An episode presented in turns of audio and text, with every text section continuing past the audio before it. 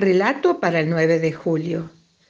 Hace muchísimos años, allá por 1816, en una provincia muy pequeñita, la más chiquita de Argentina, ocurrió algo muy pero muy importante.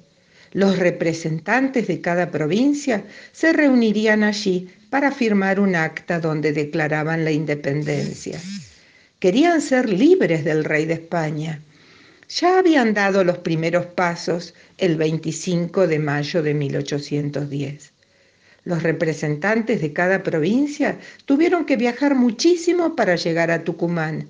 En esa época no había aviones ni autos veloces y cómodos como los que hay ahora. Los diputados viajaban en diligencias, carretas y a caballo. El viaje era muy cansador. Pasaban frío y debían comer a la orilla del camino o llegar hasta unas posadas a descansar un rato y comer ahí también. Era un enorme sacrificio para ellos. Estaban felices de poder hacer algo tan importante por su patria y por el pueblo argentino.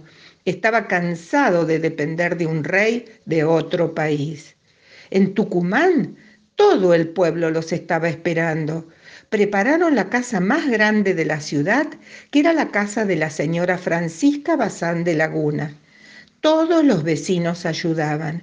Qué orgullosos estaban de que vendría gente tan importante.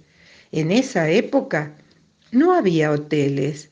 Entonces los vecinos se ofrecieron a recibir a los diputados en sus casas y ellos aceptaron muy gustosos.